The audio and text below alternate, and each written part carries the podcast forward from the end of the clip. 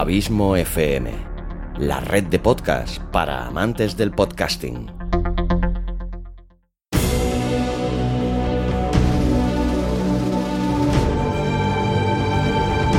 Una producción de Abismo FM y Lorincisus, creada para todos aquellos que quieren disfrutar de su tiempo libre escuchando grandes historias.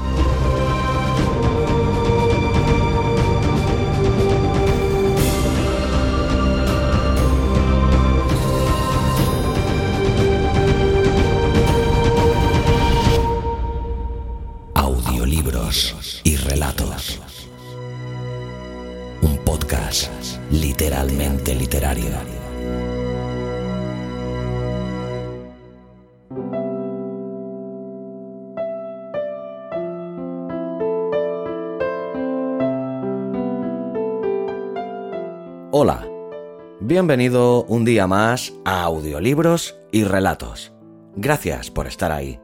Mi nombre es Xavi Villanueva y en este nuevo capítulo, el vigésimo de esta segunda temporada, te traigo un capítulo ciertamente muy especial.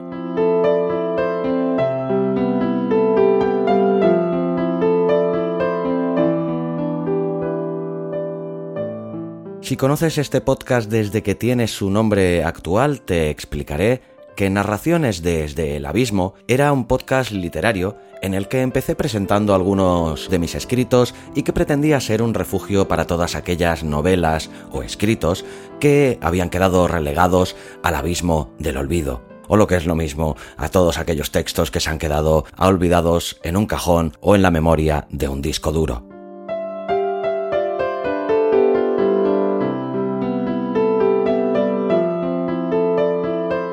En aquel podcast que encontrarás en este mismo feed, con una temporada de 21 capítulos, además de un humilde servidor, pasaron autores como Jaime Sempere, Patricia de Blas, mi amigo José Manuel Vara o Raúl Laoz. Os recomiendo que si no lo habéis hecho escuchéis los podcasts que les dediqué a cada uno de ellos con algunos de sus fantásticos escritos. Seguro que os gustarán.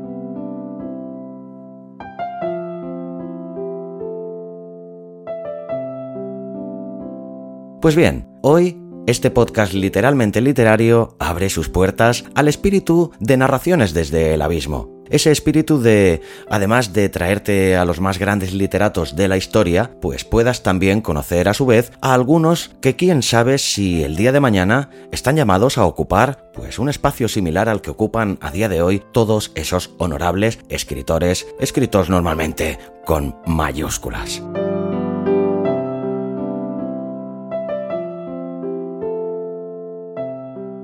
Esto traerá consigo varias novedades, entre ellas la periodicidad de este podcast, que cambia para beneficiar poder meter estos capítulos especiales a autores invitados que he pensado que serán pues de tres o cuatro capítulos por autor para que así podáis disfrutar de unos cuantos de sus relatos. Por lo tanto, como ya viene siendo costumbre desde el mes de diciembre y durante este inicio de año, Audiolibros y Relatos pasa de ser un podcast quincenal a ser semanal.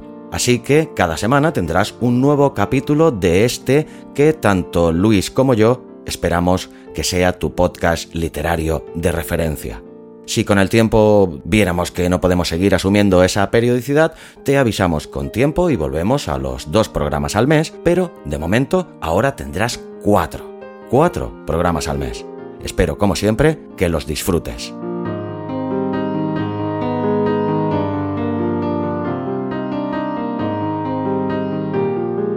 La otra novedad es que ahora también de vez en cuando, cada vez que presentemos los escritos de un nuevo autor, tendrás entrevistas exclusivas con el autor para que lo conozcas un poco y nos dé detalles particulares de su obra. Hoy, en este nuevo capítulo, te traigo al primer autor invitado de esta nueva etapa de audiolibros y relatos. Se trata de alguien nacido en León, pero afincado desde hace décadas en Cádiz, y que, tras presentar hace pocos meses su primer hijo literario publicado, Puñetazos, una ecléctica antología de cuentos que, como su propio nombre indica, son puñetazos literarios repartidos a todos los gremios y estratos sociales que te puedas llegar a imaginar. Un libro que derrocha originalidad y versatilidad estilística en cada uno de sus párrafos. Una pluma digna de ser conocida. Por eso, amigo de audiolibros y relatos, hoy tengo el inmenso placer de presentarte a un escritor como la copa de un pino. Te dejo ya con el talento y la simpatía de un grande que nos acompañará durante cuatro capítulos. Te presento a Oscar Magadán.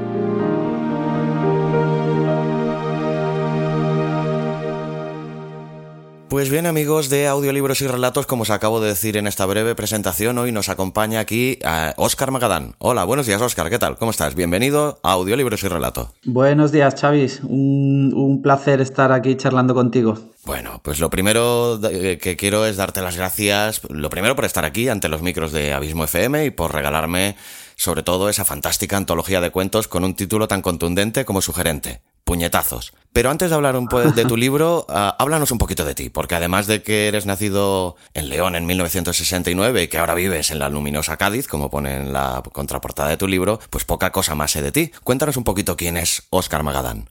Bueno, pues Oscar es un, uno, más de los que pululamos por el mundo, ¿no? Eh, como bien dices, pues sí, nací en, León ya en 1969 y luego, pues, pues por estos avatares de, la vida, pues he acabado viviendo en Cádiz por un asunto relacionado con, con, el trabajo y ya al final resulta que he pasado tanto tiempo en León como en Cádiz. He pasado 25 años de mi vida en León y estos últimos 25 en Cádiz, con lo que ya soy hijo adoptivo también del sur al final es una mezcla un poco extraña, ese norte-sur, de, esos norte-sures de los que ahora hacen incluso películas, pero bueno, yo me encuentro tan cómodo cuando estoy en León como cuando estoy en Cádiz. Y, y me encuentro también igual de cómodo en el resto del mundo, ¿sabes? Porque si me pides que te hable un poquito de mí, una de las cosas, de las cosas que más me ha, me ha, motivado todos estos años, pues ha sido viajar, conocer nuevos paisajes, relacionarme con gente nueva, con otras formas de pensar y eso, y eso ha sido aparte del trabajo, la parte de mi vida que más me ha gustado y más me, ha interesado, además de, escribir, que es a lo que me estoy dedicando últimamente con un poquito más de intensidad. Sí, porque eres muy viajado, ¿no? Y, por lo que pone también en la contraportada de tu libro, pues has estado en varias partes del mundo, pues haciendo tanto conferencias como exposiciones, ¿no? Háblanos un poquito de, esta parte de tu vida. Sí, bueno, realmente es nos dedicamos, nunca me he dedicado profesionalmente al tema de viajar, pero hace años ya te hablo casi hace, hace 20 años, 25 años, sí que tuvimos una, etapa de, viajera en la que mm, después de los viajes pues dábamos charlas, conferencias subvencionadas pues por distintas diputaciones provinciales, a veces por asociaciones incluso por particulares que estaban interesados en el tipo de, actividades que, que realizábamos, ¿no? Evidentemente pues siempre eran eh, un tipo de viajes un poquito más especiales, en los que te ibas a escalar una montaña o un volcán a algún lugar recóndito del planeta o atravesabas un desierto o te metías en una selva. Siempre era poner un poco a prueba la comodidad, ¿no? O sea, salir de la rutina y buscar entornos físicamente muy exigentes en los que realizamos, pues eso, actividades tanto de escaladas como de travesías, de tal. Y sí nos dedicamos a, dar charlas en, muchas ciudades españolas. También en su día salieron, pues, artículos en periódicos, en revistas, en, en fin, sí, sí nos dedicábamos un poco más en serio a ello. Menudas vivencias, desde luego. Pues, Oscar, eh, creo que es muy difícil, ¿no? A día de hoy publicar en este país y parece que cada vez nos vemos más abocados a la autopublicación, por ejemplo, en plataformas como Amazon y aún gracias de su existencia, ¿no? Pero háblanos un poquito tú de la experiencia que has tenido con Círculo Rojo y cómo ha sido todo el proceso de publicación de tu libro. Bueno, la experiencia con Círculo Rojo es positiva, ¿no? Porque no tengo ninguna queja. Los, los, todos las personas que trabajan en la editorial eh, han hecho su trabajo correctamente y son muy atentas y bueno, solo me queda agradecerles ¿no? que hayan podido sacar, haya podido sacar adelante con ellos mi libro. El panorama editorial eh, yo lo veo muy complicado, ¿no? Sí, bueno, te contaré como anécdota que antes de publicar el libro pues me empecé un poquito a, informar de cómo trabajan las editoriales, de las posibilidades que habría de publicar, etcétera, etcétera. Y entre una de las cosas que hice fue asistir a una charla que daban en la Universidad de Cádiz sobre cómo publicar tu primer libro. ¿no? Yo la verdad es que me acerqué allí pensando que íbamos a estar allí cuatro frikis, ¿no? Eh, escritores allí con intención de publicar nuestro libro y me quedé asombrado cuando entré porque habría cerca de 200 personas en un salón enorme y todos teníamos la intención ¿no? de, de, de, publicar nuestros manuscritos. ¿no? También fue muy interesante la charla en el sentido de que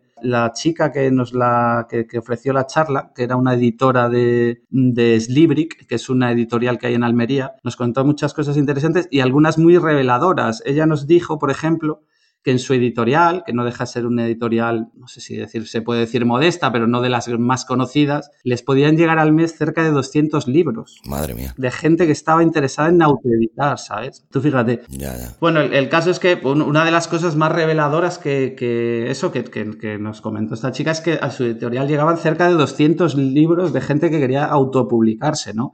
Y que ellos al final publicaban de todos esos libros alrededor de un 2%, no mucho más. Entonces, claro, eh, ya casi te quitaba las ganas, ¿no? Porque si decía, te preguntabas incluso pagando tu propia edición hay muchas posibilidades de que no te, de que no te lo publiquen, eh, ya te creaba ciertas dudas, ¿no? Pero bueno, en realidad al final esto lo haces porque es una actividad creativa que, que, a ti como persona pues, pues te resulta interesante, ¿no? A nivel de crecimiento personal y lo haces por gusto ¿no? y sigues adelante, sigues adelante e intentas pulir tu producto lo máximo posible y al final pues mira, eh, yo tuve la suerte que a todas las editoriales que lo mandé estuvieron interesadas en publicármelo, incluso cuatro meses después de que empecé a mandar los manuscritos me han llamado llamado de un par de editoriales tradicionales interesándose en la posibilidad de, de publicarlo y bueno, no, no, puedo estar más que agradecido, ¿no? Pero el panorama editorial, bueno, yo creo que es evidente que todos sabemos que en España pues de la escritura no se vive o si se vive o si viven, viven no lo sé, 10 escritores o 20 quizás, los más conocidos, y el resto lo hacemos un poquito pues por, por pura pasión y, y, por puro eso, crecimiento personal, quizás, no, nada más. Hay, otra frase que me dijeron en una, en, en, en una editorial y me la dijeron en otra otra, otra frase, frase, parecida, pero que también es muy significativa. Me llegaron a comentar, dice, ya te puedes llamar Shakespeare. O sea, ya, puedes, ya puedes escribir igual que Shakespeare, que como no te llames Belén Esteban, no vas a publicar ni un libro. No, no, vas a vender ni un libro. O sea que tú imagínate cómo está el panorama, ¿no? Es dolorosamente triste esa frase, ¿eh? Es muy triste, sí, porque al final lo que te indica es que, bueno, que, que, que, que, aunque yo no digo que yo sea especialmente bueno, porque eso lo tienen que decir los lectores, ¿no? Pero que aunque lo seas, como no tengas detrás una promoción potente y alguien que esté muy encima apoyando y dando publicidad a tu, libro, a tu creación, es muy difícil que salgas adelante. No, no, podemos decir que sea imposible tampoco, ¿no? Porque sabemos de escritores noveles que a lo mejor se presentan a un premio y lo ganan y, re, y de repente de, de, cero pasan a 100 y tal, pero son, son casos, pues vamos, el, la ascensión que confirma la regla. ¿no? no sufras que a partir de salir ahora en audiolibros y relatos ya verás que esto va a ser un, un no parar, vas a, vas a notar una, una ascensión instantánea. No lo dudo, no lo dudo, Xavi. Yo encantado, encantado de estar aquí, como te digo. Sí. Pues Oscar, ahora sí háblanos ya un poquito de tu hijo literario, de puñetazos. Eh, lo primero de todo es, ¿es tu primer libro publicado? Sí, sí, es mi primer libro publicado. Yo había publicado alguno, no muchos de estos, de estos relatos, pero algunos sí estaba publicado en fanzines, en revistas de literatura, más o menos conocidas, pero lo que es un, un recopilatorio como, como he hecho, me decidí hacer y he decidido publicar y he podido publicar, es el primero que, que hago. Algunos de estos relatos es que, bueno, te contaré un poco la historia, ¿no? Como te dije, pues en, durante la vida, pues he estado a lo mejor entretenido con otros, otras historias que no me han permitido a lo mejor centrarme mucho en escribir. Y es verdad que hace un par de años, bueno, pues decidí ponerme a escribir sobre todo eh, historias sobre los viajes que habíamos hecho con, que había hecho con mis amigos o personalmente y tal. Y empecé a escribir pues esos, esas historias. Eso. Y entonces eh, eh, escribí un, el, el, bloque central, digamos, de un libro sobre viajes que tiene, a, ahora mismo tiene unas 300 hojas. ¿Qué ocurre?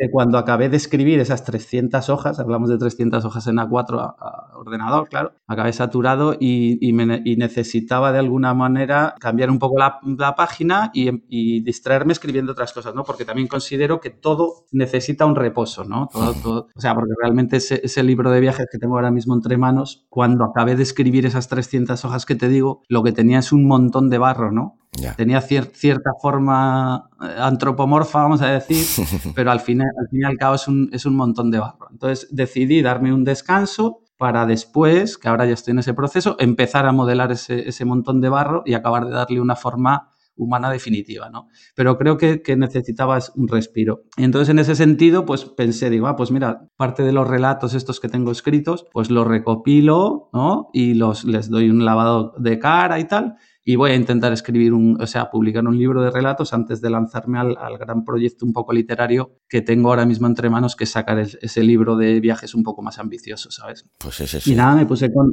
me puse a recopilar relatos, algunos, algunos tienen casi 20 años y otros pues los escribí a lo mejor dos meses o tres antes de, de empezar a buscar editoriales, ¿sabes?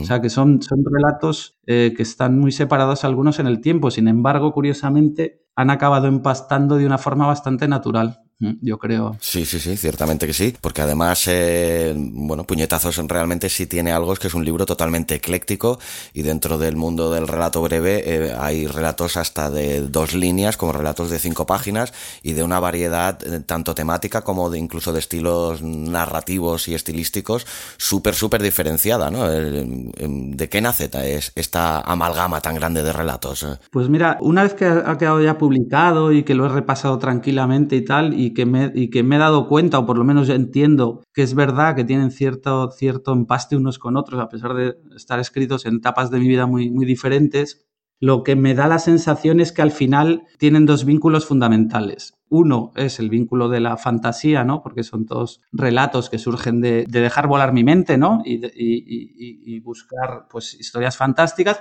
Y otro, y otro vínculo que creo que es importante es el vínculo de, la pasión, ¿no? Porque son todos relatos muy pasionales. Eh, y hablo en ellos, pues, pues, pues eso, de la pasión que, genera, que, genera amor y odio, de la pasión que nos, puede, que nos puede llevar en ocasiones a tomar decisiones muy precipitadas, de la pasión, incluso de la pasión, pues, que llevó, que llevó a un grupo de primates a bajarse de los árboles, pues para acabar viajando en naves espaciales, ¿no? Como estamos haciendo hoy en día. Entonces, esa pasión que mueve a los seres humanos pues yo creo que es la que, la que empasta finalmente todas las historias de, de este libro, ¿sabes? Yo lo veo, así, lo veo un, un poco así. Eh, luego, también puede resultar mm, curioso que sigan empastando, ¿no? Después de tanta diferencia en, entre, eso, de casi de 20 años entre unos relatos y otros. Y el otro día hablando con un amigo, nos reíamos porque decía, yo le comentaba, Digo, yo creo que siguen empastando porque en realidad no he, no he madurado, ¿sabes? bueno. Escribí los relatos hace 20 años y los que he escrito ahora es porque no he acabado de madurar del todo. Entonces, a lo mejor por eso te, tienen cierto empaste temporal también. ¿sabes? O quizá ya es que eras muy maduro ya de un buen principio. bueno, es otra forma de verlo, pero no, no lo tengo muy claro, ¿eh? la verdad. Sí. Pero bueno, sí, es, es, un poco eso, lo de puñetazos. Hmm. Y luego, pues el, nombre que me hablabas del, del nombre al, principio, eh, puñetazos, que sí es verdad que es un poco, un poco impactante, ¿no? Como su propio nombre indica, digamos. Decidí titularlo así por, sobre todo por dos cuestiones. Primero, por la, por la metáfora que supone, ¿no? Porque para mí la, el acto creativo, ¿no? El, o el acto de, de, de, escribir un libro es, es, es, una batalla, ¿no? No deja de ser una batalla en la que, pues hay momentos en los que escribes un párrafo que, que, que que, que te, te, peleas con él porque es que no hay manera de sacarlo y de, de que te suene musical y de que te guste y, y, y, es como si estuvieras recibiendo puñetazos de ti mismo, ¿no? Y en otros momentos, pues, pues a lo mejor escribes una línea, un párrafo que consideras que es correcto y tal, y eres tú el que das el puñetazo, ¿no? Realmente la batalla creativa es como la vida misma, no deja de ser, o sea, un, un, una batalla, ¿no? Entonces, una, pequeña guerra de, puñetazos. Entonces, de ahí, esa doble metáfora. Y luego también porque, porque había una frase de Jorge Luis Borges, que a mí me gusta mucho, vamos, eh, no sé dónde la leí, se le atribu atribuía a él por lo menos, y Jorge Luis decía, decía, un buen relato tiene que ser como un puñetazo en el estómago. ¿Sabes? Yeah. Y entonces, inmodestamente, pues esa frase me gustaba mucho y decidí también por eso titular eh, Puñetazos, esta recopilación de, de relatos, ¿sabes? Pues eh, te comentaba el otro día precisamente por Twitter, te retuitaba un, una reseña que te han hecho precisamente desde la editorial Círculo Rojo, que, bueno, de hecho he querido remarcar y te voy a remarcar algunos de los puntos, porque aparte de, como ya te comenté por Twitter, eh, lo suscribo todo totalmente, la verdad es que es una crítica muy elogiosa, pero que además creo que es muy acertada con lo que es un libro en sí. O sea que te voy a leer ahora un, un fragmento y, y comentamos, si te parece. Eh, esta reseña, de hecho, la escribió Oscar Fábrega, con el que me has comentado antes también, que es colaborador de precisamente de Santiago Camacho en Días Extraños, ¿no? Sí, sí, es una carambola curiosa porque, bueno, eh, yo también te conocí a ti a través de, del programa de Santiago Camacho Días Extraños. Me gustaron mucho los creepypastas que haces, ¿no? Que elaboras y me pareció buena idea, pues, mandarte mi libro, ¿no? Para que le echaras un vistazo y si te parecía bien poder sacar algún relato de ellos, de los tuyos. Y mira, del mismo modo, pues, pues ha coincidido que he conocido a, a Oscar Fábrega porque ha sido el que ha hecho la reseña de, mi libro dentro de la editorial de Círculo Rojo y charlando con él, pues también, bueno, al ver su nombre ya caí en la cuenta de que también era colaborador de Santiago Camacho. Eh, la última vez que ha salido, por ejemplo, ha sido hablando de su último libro que es Dios ha vuelto. Sí. Y bueno, al fin y al cabo, pues, pues era una forma un poco, se cerraba uno de los círculos, ¿no? Porque eh, yo soy un admirador también de, Santiago Camacho, del trabajo que hace como, divulgador y tal, y de sus programas. Y bueno, a través de mi libro, poder conocer a dos personas de las que colaboráis en su programa, pues ha sido una, cosa curiosa, la verdad. Estas carambolas del destino tan agradables, ¿no? Sí, sí, es muy agradable, sí, la verdad es que sí, muy, me ha gustado mucho, sí. Pues eso, remitiéndonos a la reseña que te hizo Oscar, pues eh, dice, es una obra para los que conocen la vida, la vida de verdad, la de ahí fuera, no para adictos a Coello, Instagramers, aspirantes a poetas o adictos a los likes de todo a cien. Puñetazos, la sensacional antología de relatos perpetrada por Oscar Magadán, recientemente publicada por Editorial Círculo Rojo, es una obra difícil, compleja, poliédrica, contundente, ácida, cínica, tremenda y provocadora. Una oda a la violencia verbal y existencial digna del mejor Tarantino, que ya es decir, o del grandísimo Chuck Palahniuk maestro del nihilismo posmoderno, una obra tan perturbadora como delirante, tan reflexiva como anarquista, tan irracional como visceral, tan prosa como poesía. Yo, Oscar, la verdad que lo comparto todo lo dicho al 100%, pero ¿te ves reflejado en esas elogiosas comparaciones con genios como Tarantino o, o Palahniuk? Bueno, desde que, no sé dónde lo he escrito también, pero desde que leí la crítica de Oscar estoy dándole latigazos a mi ego y, no, no, no, no, no consigo, no consigo que deje de crecer, de sonreír y de sacarme la lengua.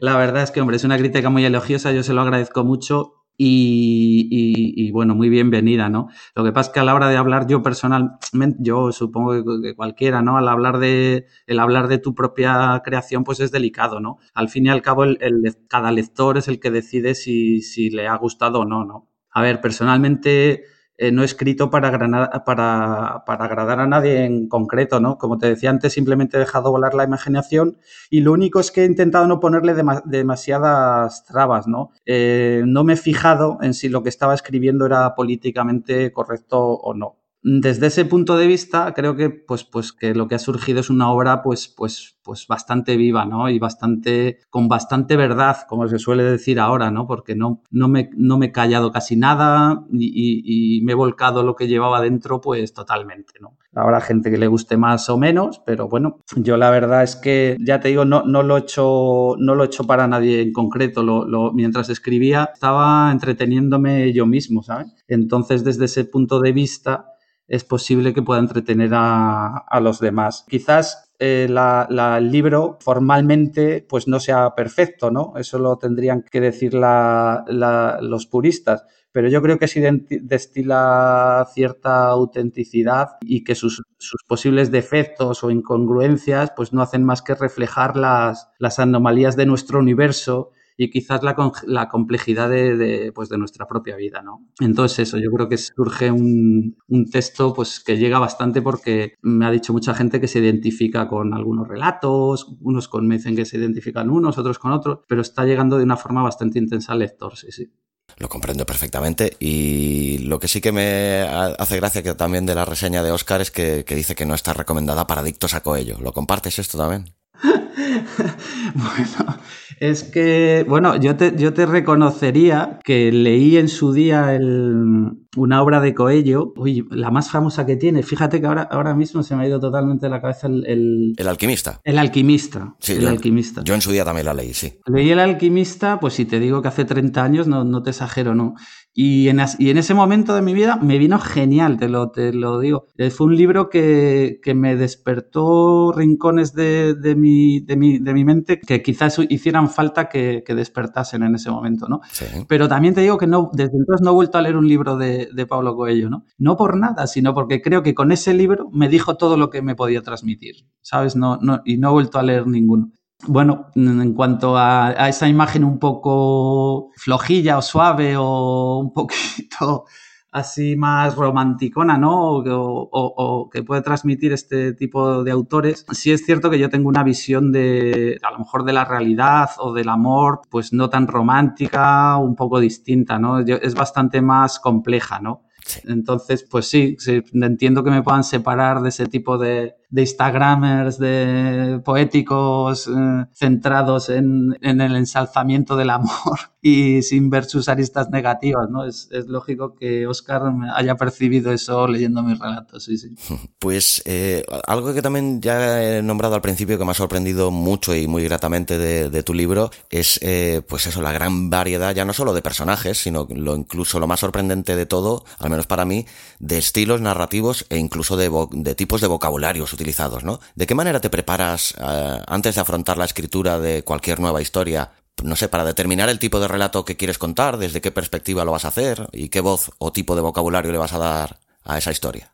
Pues mira, Xavi, eh, realmente, si te soy sincero, no me preparo. O sea, simplemente me surge una idea en la cabeza, eh, me pongo sobre el papel y la, y la, y la, y la vomito encima, ¿no? O sea, he hecho todo, todo, toda esa idea que me ha surgido sobre el papel, además sin tener mucho, mucho cuidado inicialmente con eso, con el aspecto formal, ¿no? O de, de, de escritura. La verdad es que no me preparo para nada y además ya te digo que no escribo, no, cuando he escrito no he escrito para nadie, o sea, mm, lo hago por, un pro- por propia satisfacción personal. También te digo que mi técnica, si es que tengo alguna técnica de escritura, consiste precisamente en eso, ¿no?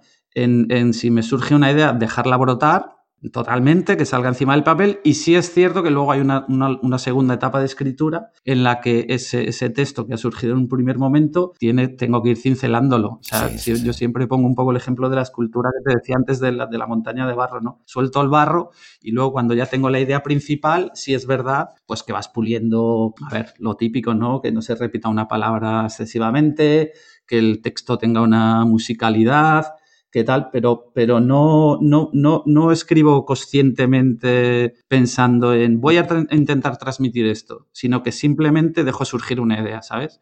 Luego la, la- luego la pulo un poquito, un poquito, claro. Pero es así, ese es el método un poco de escritura que tengo.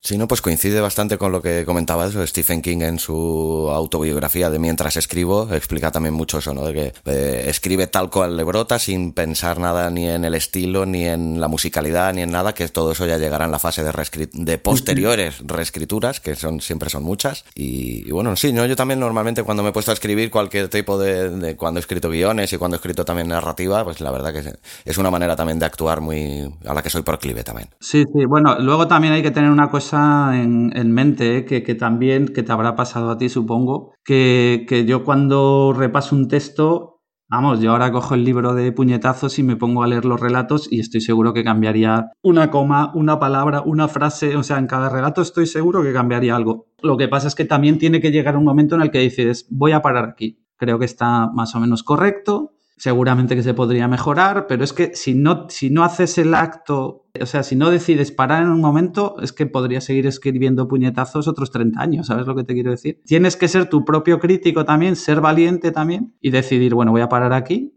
y, este es el producto final.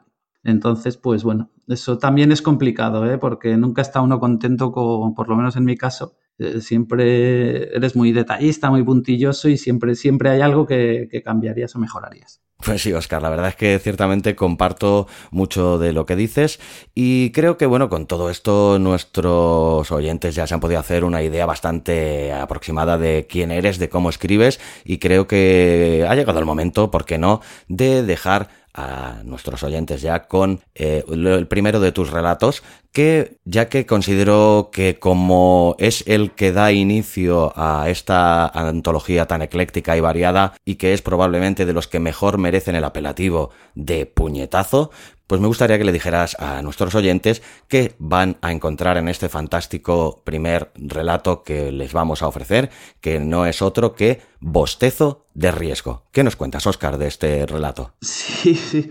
Bostezo de riesgo decidí ponerlo el primero eh, porque este es un relato de los antiguos, de los, de los que te estoy hablando. Y lo que pasa es que es un relato que publicaron en su día en una revista de, literatura que, que, se llama La Bolsa de Pipas, que dentro del mundillo literario, pues bueno, tiene cierto prestigio y bueno, está reconocida y buenos autores han publicado en ella y tal, ¿no? Entonces fue la primera vez que mandé un relato a una revista así un poquito más con, entidad, ¿no? Y bueno, casi fui yo el primer sorprendido cuando, cuando me lo publicaron. Entonces, un poco en homenaje a, ese primer empujón literario, ¿no? Pues, pues decidí poner puñetazos en, el primer lugar del libro. Y bueno, también porque realmente estamos, es, un, es un relato de, aunque está escrito hace 20 años, sigue siendo un relato de actualidad, ¿no? Porque Totalmente. Eh, estamos a ver, pues eso, cómo juegan un poco con, nuestra economía, con nuestro, cómo, cómo intentan manejar los hilos del planeta unos pocos y los demás un poco nos tenemos que conformar. Y no sé, fue como una pequeña liberación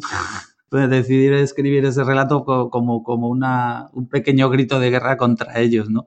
Pero bueno, un grito de guerra al fin y al cabo sacado desde el sentido del humor y, bueno, sin, darle mayor importancia tampoco. Pues sí. Pero fue un puñetazo, fue un, fue un puñetazo a esta gente. Seguramente que muy bien merecido. Abismo FM, en tierra de podcasters. Pues ahora sí que sí, os dejamos con este primer relato de nuestro primer autor invitado, Oscar Magadán, con su relato Bostezo de riesgo. Espero que lo disfrutéis y que nos regales, como siempre, tu presencia en el próximo capítulo de Audiolibros y Relatos. Te esperamos aquí, como siempre.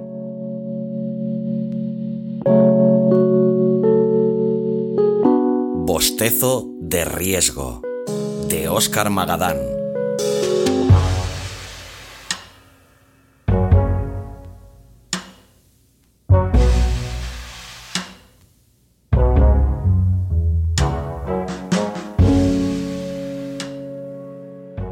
Tenía lugar una reunión de trabajo paralela a los actos oficiales organizados por el Fondo Monetario Internacional, el FMI.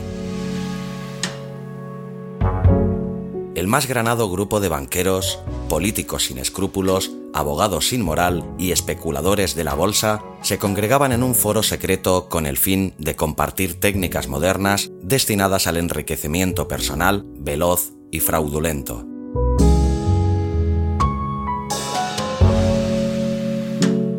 Presente en ese cónclave, el banquero Federico Torres Altas, encasillado en su butaca de piel negra de vacuno, veía pasar la vida llevado por la inercia existencial. Adormecido con el paso de los años, el ambicioso empuje juvenil que le había hecho fantasear con vivir en la Moncloa, discurría en la actualidad sin grandes sobresaltos ni retos en su rutina. Bajo su calva en expansión, brillaban cada vez con menos luz sus inquietudes. Sus ojos reflejaban la mirada pastosa de la resignación. Pese al interés aparente de los temas a tratar, la sesión vespertina de discursos, enrocada entre gruesas argumentaciones y rígidos tecnicismos, estaba resultando especialmente soporífera. Impregnada la gran sala de reuniones del tedio allí reinante, pareció quedar aletargado el edificio, su estructura misma en sí. Las paredes se apoyaron perezosas en los contrafuertes, los techos se dejaron caer con pesadez sobre las columnas, crujieron al apelmazarse las maderas, colgaron los cortinones como empapados, se volvió el suelo pegajoso de lo flojo.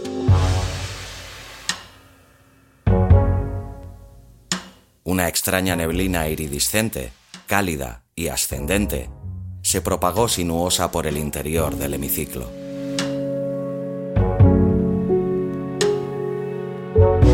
En medio de aquel cuadro mortalmente aburrido, el subconsciente de Federico Torres Altas empezó a vagar por espacios sin lógica ninguna, recorriendo caminos por donde solo una mente abandonada puede transitar. Federico, a falta de otros alicientes, se puso a bostezar haciéndolo a conciencia, caricaturizando alucinantemente su expresión de eterna diplomacia, desencajando sus mandíbulas con la desproporción de lo imaginario. Encantado con la sensación de aislamiento provocada por el temblor de sus facciones, el banquero se sintió más feliz y realizado que nunca, tan complacido con el placentero estremecimiento que deseó quedarse así para siempre. Consciente aún en ese punto de sus actos, continuó desperezándose abriendo aún más la boca. Su nariz, ojos y frente desaparecieron bajo el empuje de su labio superior. Su barbilla corrió la misma suerte absorbida por el desmesurado crecimiento del bostezo. Donde antes tenía la cara, afloró un agujero oscuro y vaporoso, bañado por goterones de saliva, erizado de dientes y muelas empastadas. El bostezo, que parecía haber cobrado vida propia, siguió expandiéndose cuello abajo, tragándose progresivamente brazos, tronco, cadera, muslos y rodillas.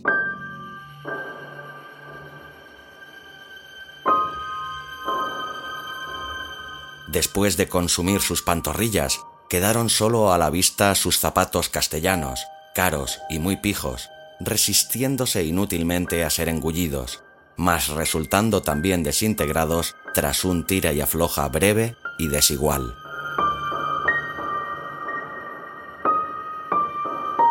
Sobre el sillón de Federico, cubriéndolo como una sombra, permaneció el bostezo solitario y levitante, a modo de ente autónomo, acompañado por un sonido lánguido y profundo que acaparó la atención del resto de asistentes.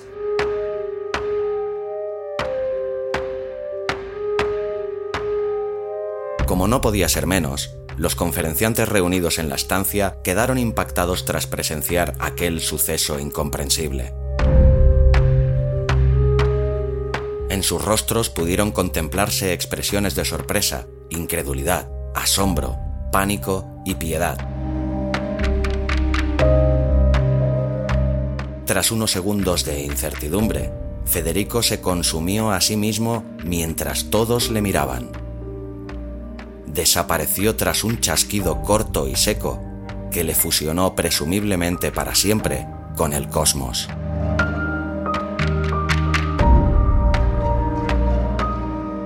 Fueron luego el resto de los que allí estaban congregados quienes, contagiados por la mística experiencia, comenzaron sin remedio a bostezar.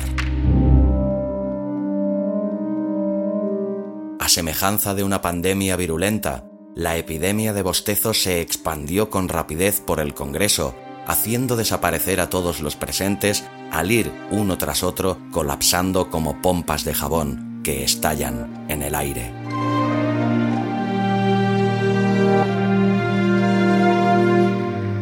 La sala de reuniones quedó al final vacía, embotada tras la pesada digestión.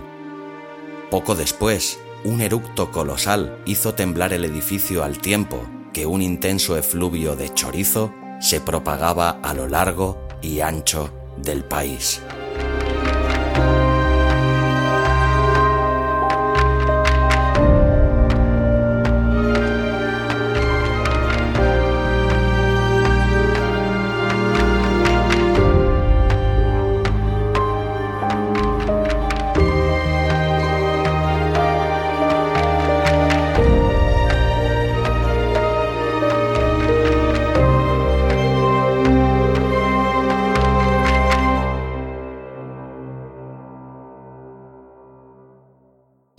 Si te ha gustado el relato, ayúdanos a hacer crecer este proyecto compartiéndolo en tus redes sociales o dejándonos un comentario tanto en el propio podcast como en su correspondiente artículo en la web abismofm.com. Te recomiendo también que te suscribas al podcast sea cual sea la plataforma desde la que nos escuchas. Es totalmente gratuito. Si crees que nuestro proyecto es interesante, déjanos un tweet dándonos tu opinión con el hashtag audiolibros y relatos. Para seguirnos y comentarnos, sugerencias y peticiones, nos encontrarás tanto en Facebook como en Twitter, como Abismo FM y Lorincisus respectivamente. Audiolibros y relatos. Un podcast literalmente literario.